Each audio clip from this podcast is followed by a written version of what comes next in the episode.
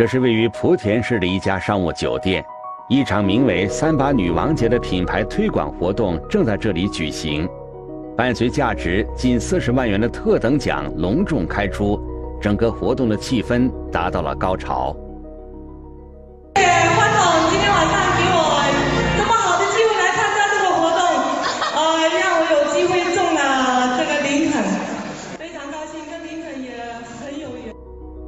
当天晚上十一点半，幸运的罗女士发了朋友圈，分享了自己中了特等奖的喜悦。我们也不是冲着去抽奖去的，因为我们都不知道说现场哎，居然是中了特等奖，也是当时也是非常惊讶、非常激动的这样子。短短几分钟，这条朋友圈就收获了六十多个点赞和评论。与此同时，现场参加活动的其他嘉宾也纷纷在各自的朋友圈分享了罗女士获奖的消息。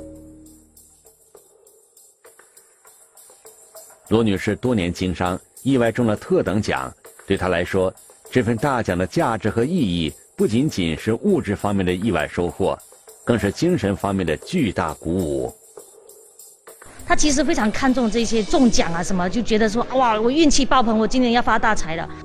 然而，罗女士万万没想到，这份得奖的惊喜并没有持续太久，就被一种愤怒的情绪所取代。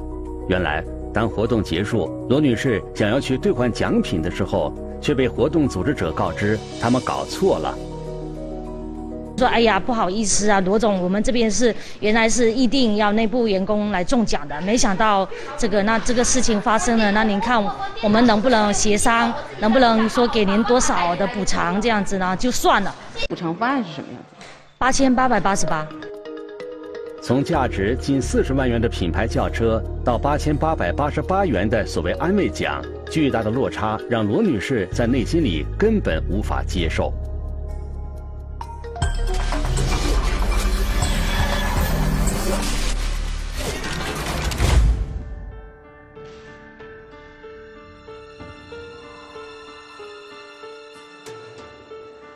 聚焦一线，直击现场。据罗女士回忆，二零一九年三月八日那天，她是应邀去参加那场品牌推广活动的，并且呢，还交了一定的费用。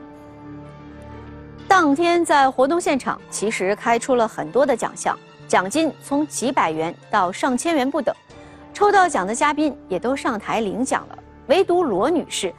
这个抽中了特等奖的幸运儿，却被主办方告知，所谓的抽中大奖只是一个误会。罗女士不接受主办方的解释，活动结束后不久，她就将主办方告上了法庭。那么，这个严重缩水的特等奖究竟是怎么回事呢？罗女士的诉求又能否得到法律的支持呢？一起进入今天我们关注的事件，了解它的。来龙去脉。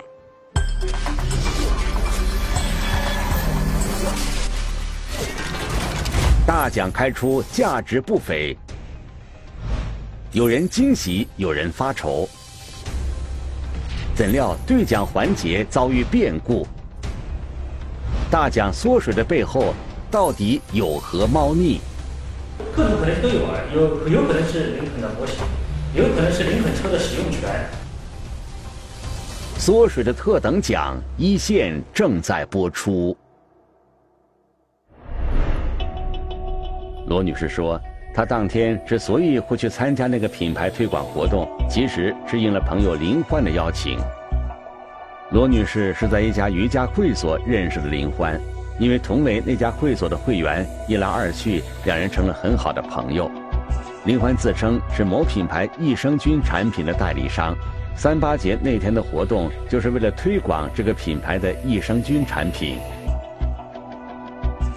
这是一个属于女性的节日，想说看看怎么趁这个机会把这个货一起清出去。因为那时候我在做微商，还有其他几个做微商的，我们就一起在讨论这个事情。罗女士告诉我们，请她参加活动时，林欢着重提到，这次活动提供的奖品非常丰厚。因为彼此关系都不错，罗女士很快就动心了。可能一个月都有几万块钱的这种瑜伽卡，他的客户都是比较高端的，他就认为说这些会员既然会去做瑜伽，那可能他也需要一些呃这些生物科技的这些产品来做美容之类的，所以他们就会去物色这些嘉宾来参加这现场的活动。答应参加之后，罗女士收到了林欢寄来的邀请函。为了参与抽奖活动，罗女士还按照活动组织者的要求支付了一百八十八元的费用。活动当天，幸运获得大奖，罗女士举着中奖的牌子发表了获奖感言，并跟活动主持人、嘉宾等合影留念，一时风头无两。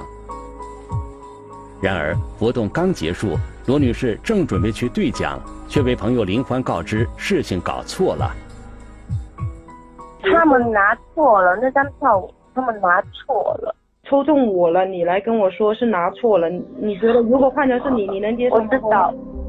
罗女士认为自己是在全场嘉宾的共同见证下获得特等奖的，但现在活动组织者却提出抽奖环节搞错了。罗女士在内心里完全不能接受这样的说法，因为我们抽奖。抽奖箱的时候，我们是是有做那个嘛哈，然后刚好你的那张票粘在我们内定的那张票上面了，因为主持人他那时候不是有滚动了一下箱子嘛哈，可能给粘在一起了。卢女士告诉我们，活动当天，工作人员给每个参与抽奖的嘉宾都发了一张号码牌。抽奖活动开始时，现场的灯光师会根据音乐的节奏随机转动射灯。当音乐停下时，射灯照到的人就是抽奖嘉宾。抽奖嘉宾走到舞台上，从一个盒子里抽出幸运号码，这个号码对应的那个嘉宾就是中奖人。按照林欢的说法，是因为罗女士对应的那个号码和他们内定的中奖号码粘连在了一起。这才意外使得罗女士成为了特等奖的获得者。我们的工作人员其实也有点傻了，你知道吗？但是毕竟咱们在办办晚宴吧，哈，嘉宾还在，所以我们也不方便说。林欢告诉罗女士，在现场活动组织者第一时间就发现特等奖出错了，但是考虑到活动的气氛，他们并没有及时喊停，而是先按照正常的流程将活动进行完毕。才准备进行解释和弥补。然后我们来办这场活动，就是为了一个热闹。那我们当初这个这个活动的奖品本身在法律上面就有规定，说不能超过多少的金额。哎，我们本身就是说这个只是一个模型。那你哎，那你们罗你抓的这个噱头一直来跟我们要真的车，那我们酒店这边的费用，我们是一毛钱都没赚。现场我们又是靠商家商家赞助，那就那么一两万来三万来布置现场，还好请请请那个主持人什么七七八八过来，我们本身赚的利润就很低，哪里来的一辆车给你们去真真的车给你们去赠送？是不是？本身法律上面也不符合规定，说有那么大金额的一辆车，是不是？但是不管林欢怎么解释，怎么诉说活动组织者的不易，罗女士内心的想法丝毫都没有动摇。昨天晚上我一讲，我老公说，那怎么的也得给你，本来也要换车嘛，对吧？我说那不管有没有，他说车肯定要给你换一部，最最便宜的就二十来万嘛。我就想你就就裸裸车吧，什么都不配吧，也就二十来嘛。我这当事人他做生意的。所以他就想说，我既然中奖，我一定要拿到奖品，这才是可能对我今后事业都有帮助的一个一个好的一一一个细节。所以他很坚持的，就是说，呃，要这个来来来来处理这件事情。眼见罗女士如此坚持，林欢的态度也变得强硬起来。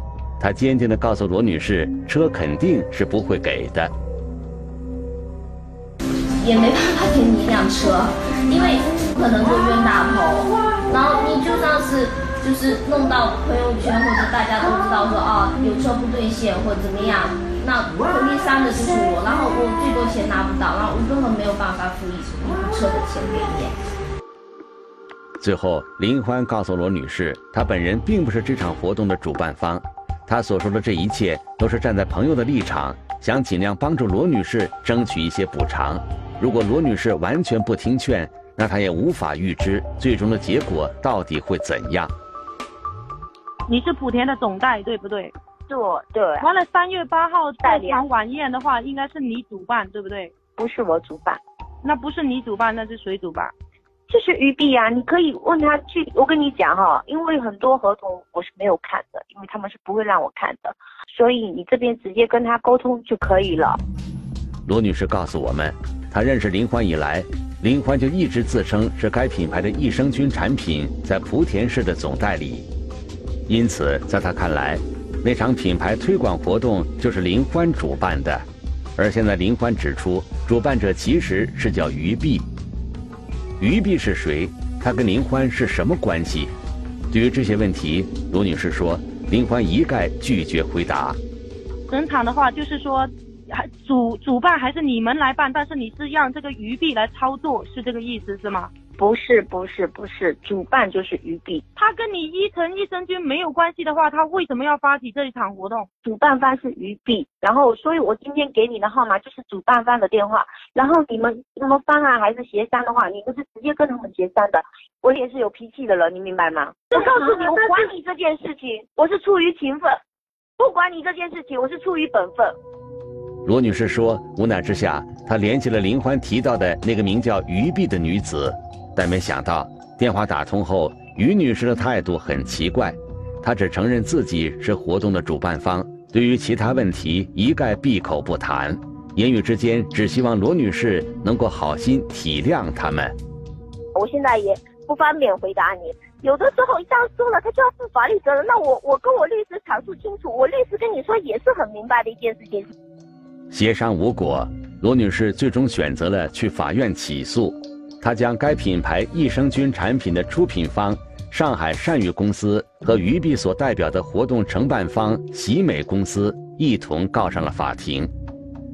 因为善宇公司的注册地在上海市奉贤区，因此这场官司最终交由上海市奉贤区人民法院负责审理。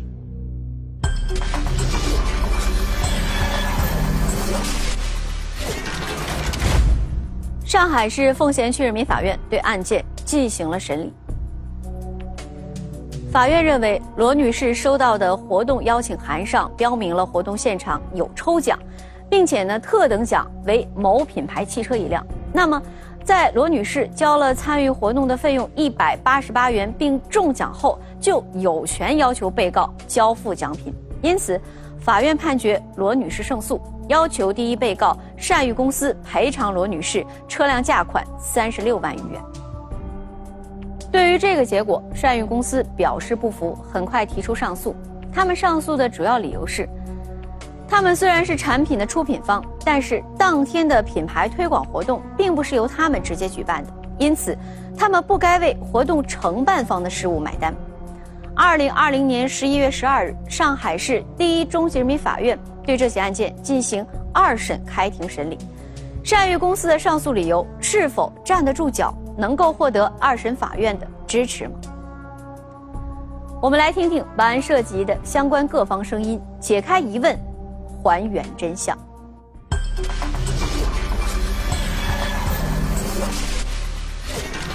一场乌龙，几方推诿，大奖究竟谁埋单？太多大便的背后。又有怎样的玄机？缩水的特等奖一线继续播出。在法庭上，善誉公司的代理人一再强调，罗女士参与的那场抽奖活动虽然是围绕他们的产品展开的，但活动本身并不是他们举办的。本案当中，戏称的这个活动的主办方应该是微商林欢及本案的。被上诉人莆田市城乡区喜美文化产品有限公司。善于公司的代理人认为，需要承担赔偿责任的应该是活动真正的主办方，而不是他们。因为对我们来说，我们就出这点钱，就达到一个冠名赞助的效果，就 OK 了。不是说我们要取得一些额外的那那个效益，不是没有这个需求。为了证明自己的说法。善于公司的代理人向法庭提交了一份特殊的证据，表明他们公司早在2018年就已经结束了正常的经营活动，并解散了销售团队，因此完全没必要在2019年举办所谓的品牌推广活动。就是公司因为注销很麻烦，他还没有办具体的注销手续，但是运营已经解散了，员工都已经遣散了，也补偿都都提交给法庭，这个是真实情况。一八年六月份以后就不再经营了。对于善誉公司的代理人所提到的这个问题，林环也表示完全属实，他可以作证。他就是上述人公司的员工，他自己也不否认，只不过他为了把这个公司注销掉，所以是解散了，员工也解散了。然而，善誉公司的代理人提出的这个说法，遭到了被上诉方罗女士的强烈质疑。如何去判断活动的主办方？应当是享受权利的这一方才是活动的主办方。好，那么这场活动举办完，最大的受益、最大的受益人就是上海这个品牌的益生菌，因此也可以认定这个活动主办方的这个事实。同时，罗女士的代理律师也指出。活动承办方喜美公司提交的场地费用发票上也显示，付款主体为善宇公司。发票中已经明确注明是场地的定金。如果上诉人认为其只是一个赞助商，为什么要去交纳场地的定金，而不是其他的赞助商？在庭审过程中，作为证人出庭的林欢说。虽然善誉公司已经停止正常经营了，但他自己手里还有一些库存的产品。为了尽快将这些产品卖掉，是他找到了喜美公司的负责人于碧来举办了这场品牌推广活动。于碧也提出来说：“哎，我们可以去找几家赞助商。”那我说：“呃，那可以啊。”我说：“那我也向首先其中一家，我也有向上海善誉的法人代表提出说。”哎，你能否就是说赞助，就是说搞一场活动？上海上鱼是解散了，但是他们里面是有股东，那有提出来说，那得签一份那个赞助合同。那我是说，哎，可以的。然后在这个活动的呃，就是执行呃操办的过程中，就是由于碧他这边来做的。林欢表示。善宇公司和喜美公司签订的的确只是一份活动赞助合同，这份合同可以表明善宇公司只是这场活动的赞助商，而并非主办方。活动的包括的就是执行啊，这些都全部我们都是在协助配合于比在做。那现场我们也没有进行销售或者获取的利润，我们没有。包括其他的赞助商也没有在现场有有产生任何的销售跟利润。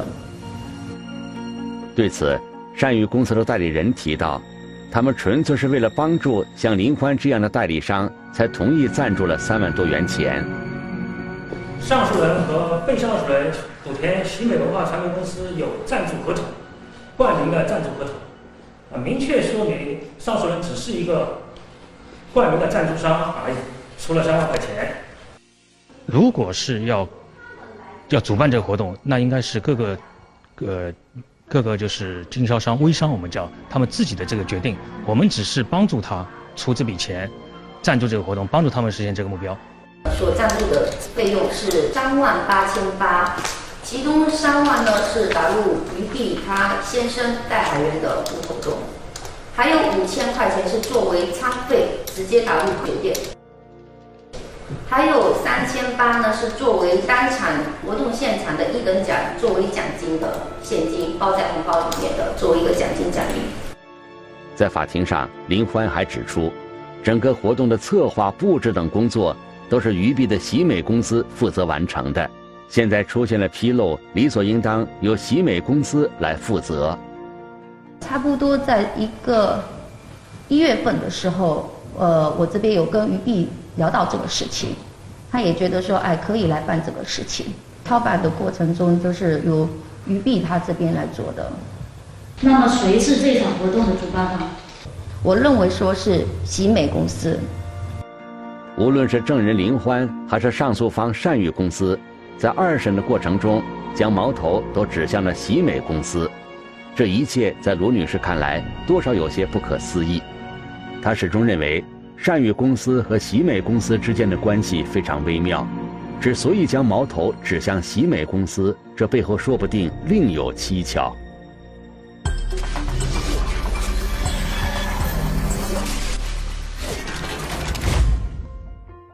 从法庭上各方的陈述来看，作为上诉方的善玉公司和作为证人的林欢，明显是已经站到了同一条战线上。他们拿出了各种证据，都是为了证明喜美公司才是活动的主办方，应该为活动中出现的问题承担责任。那么，对此于碧在法庭上又会有着怎样的说法呢？在一审时，于碧曾经承认这场品牌推广活动是由喜美公司负责主办的。然而到了二审，于碧却改了口，他表示喜美公司只是负责了活动现场的装饰和布置，不算是活动的。主办方，那么活动的主办方到底是谁？二审法院又会如何认定呢？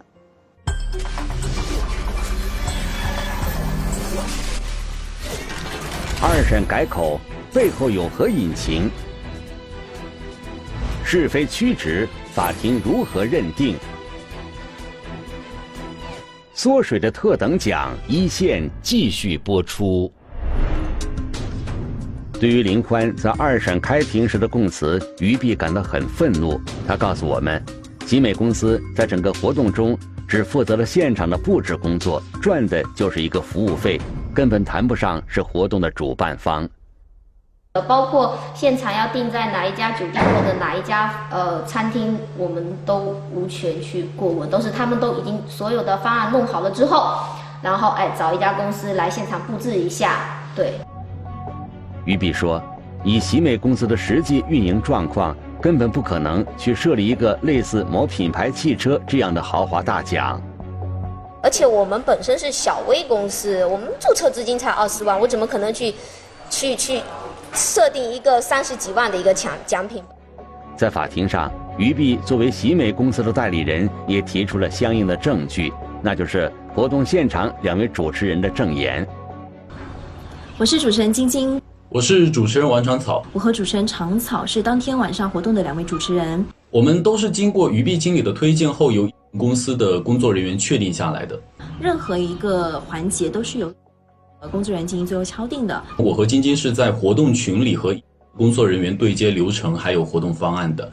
那鱼碧他只是作为当天晚上舞台搭建的一个灯光呃舞美的一个工作人员。呃，喜美文化传媒有限公司这个名字。我们主持人在活动过程中并没有提及，也甚至不知晓这个名字。以上陈述属实，本人自愿作证。本人自愿作证。从来都没有跟上海上宇有限公司就是对接过这场活动。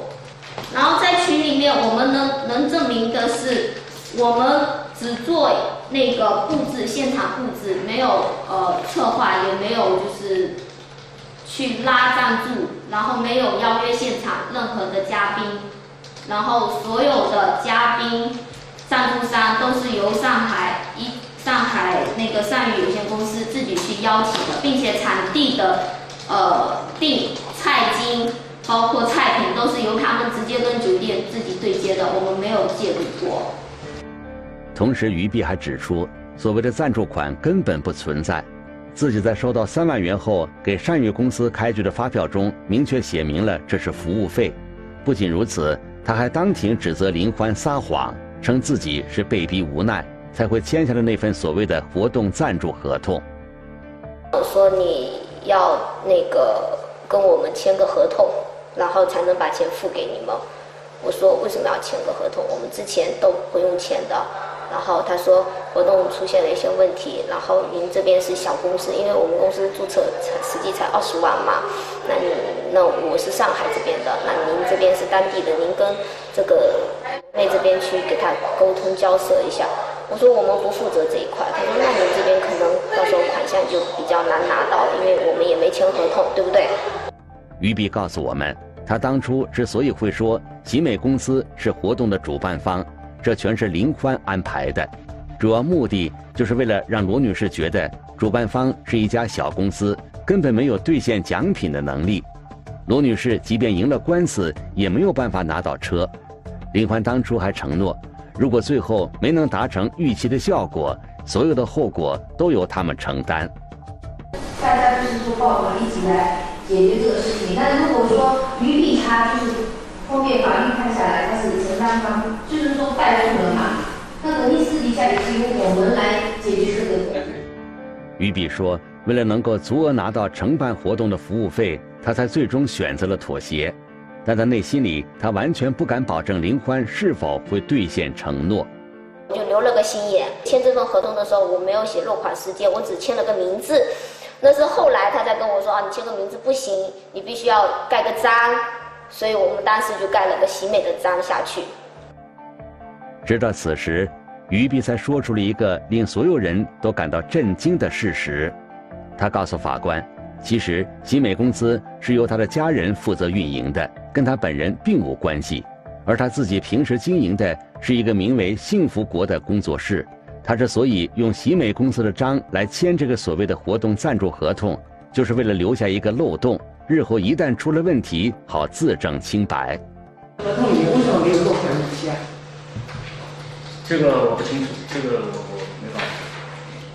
你们自己提供的？啊，是我提供的。对啊，就我你为什么签的合同里面为什么没有落款日期？他为了让我去背这个黑锅，然后呢叫我说跟他们作为一个战线，然后来打这个官司。如果要是官司不管输赢，结果都由那个上海上宇有限公司来承担这个结果，并且里面的内容有说，这份合同是事后补签的，然后呢，那个就是为了隐瞒事实的真相，让我去背这个黑锅，然后签这份合同就是为了逃避责任，告想那个隐藏自己那个是主办方的一个事实。于碧的这个说法显然让林欢有些措手不及。不过，在接受法官问询时，林欢还是一口咬定，活动赞助合同是双方的真实意思表达。法庭已经告诉你了，如实向法庭陈述，这样的证据摆在面前，你都顾左右而言他，你你的目的是什么？今天叫你来作证，是要如实陈述事实。是。那你现在向法庭再表述一下，这个上面的所有的录音的意思，是不是你们当时真实的意思？是。本案的主办方在我认为是属于西美。他作为一个主办方，就为了仅仅为了拿到一个赞助商的三万块，他有没有拿到其他赞助商的钱款啊？你觉得这个符合常理吗？因为我也没想那么多。林欢的证言前后矛盾，不合常理。合议庭当庭对他做出了警告。如实向法庭回答问题。我现在发现你有些问题回答跟你们这个里面是不一样的啊！我再次警告你啊！那么还有就是法庭问一下，这个合同是不是存在盗签的情形？啊合同有没有存在盗签？日期是之后再签的这份这个我不清楚，反正我实话实说。三月十号你的合同，十三号于碧呃就是新美跟向宇签的，那属于不属于什么盗签？这个我也不是很清楚，我也不知道自己怎么判定这个事实。活动是什么时间办的？三月八号。那么你现在回答这个是不是属于盗窃？是。法庭要求证人到庭作证，一个就是查明事实，另外一个也是一个判辨明真伪的一个方式。那么证人他在他的证词跟事实可能有不一样的地方的情况下，那么这对于法庭来说也是对一个事实的一个判断和辨别。就像今天证人他的证词，大家也听到了，跟事实上面是有闪烁其词的地方，有一些地方还是有。还是有跟事实不是相符的情况的。那么，他的证言让法庭更加确信了我们原来的认为，就是你上诉人这一方，你就是当时的主办方。林欢的证言未被法庭采信，最后善誉公司的代理人又提出了新的说法。对这个奖品是让实物的车辆，我们也有意见。那么你认为是什么？是林肯的模型？我们认为各种可能性都有啊，有有可能是林肯的模型，有可能是林肯车的使用权，因为这个比较常见，而不应该是林肯的这辆车，因为那么林肯的是模型的话，那价值是多少？能告诉一下吗？林肯模型的价值，我我听当事人介绍的，大概是在两三万左右。两两三万左右。那么如果林肯的使用权的话，使用权这个我问他，他说是半年时间嘛。但这样的解释同样没有得到合议庭的认可。审理过程当中，上诉人没有提供任何的证据证明他之前，或者是颁奖中或者颁奖后有过说这个奖品是不是一辆真实的汽车，而是车的模型，或者是呃半年的使用权这样一种类别的。所以从通常的、正常的、一般的理解来来来来讲，就是如果没有做特别说明的，那么正常的角度来说，这样一个。嗯，标志非常清楚的车辆，那么我们就认为它是一辆真实的汽车。二零二零年十二月，上海市第一中级人民法院对本案作出了终审裁定，驳回善宇公司的上诉，维持原判。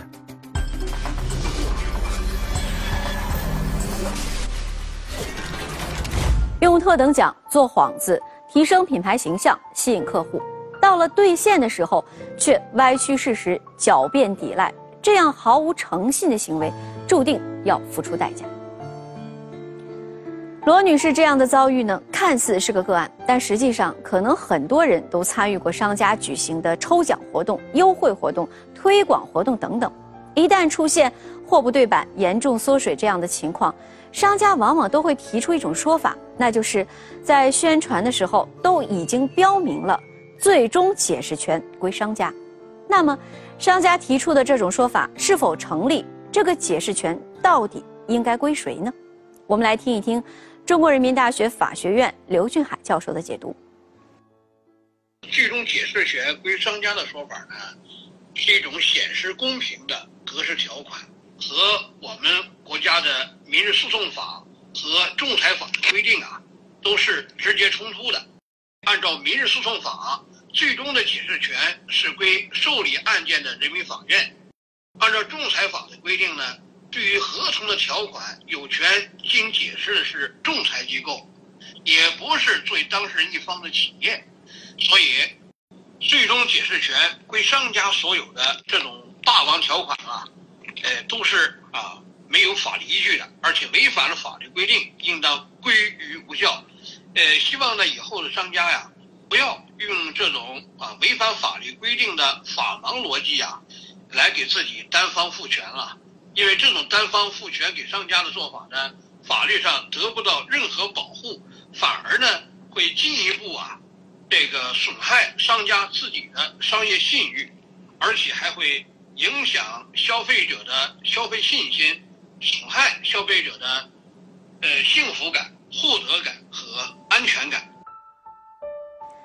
在本案中，于碧为了顺利的拿到服务费，听信了林欢的承诺，在一审时做了伪证，说自己是活动的主办方，还签下了虚假的活动赞助合同。好在呢，他留了一手，录下了双方的谈话，还在签合同的时候呢，偷偷的留下了漏洞。于碧这样的做法是否合适？有没有其他的方法来维护自身的权益呢？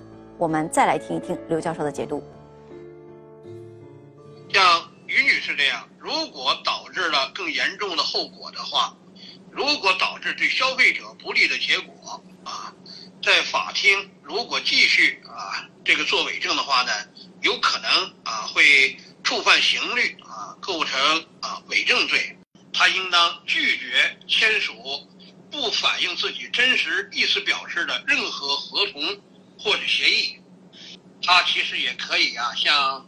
市场监管部门举报这种违法的行为，另外也可以通过新闻媒体啊揭露啊有关活动的主办方啊私下内定中奖人，那么违反公开、公平和公正原则啊开展促销活动的这种啊不法的行为。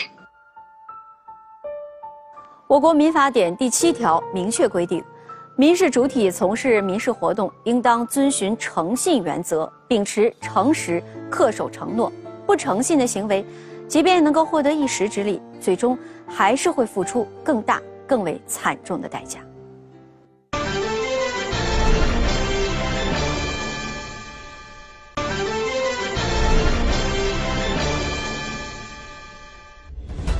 如果你想了解更多的法治资讯，可以在微博、央视频中搜索“一线”，关注我们的官方账号。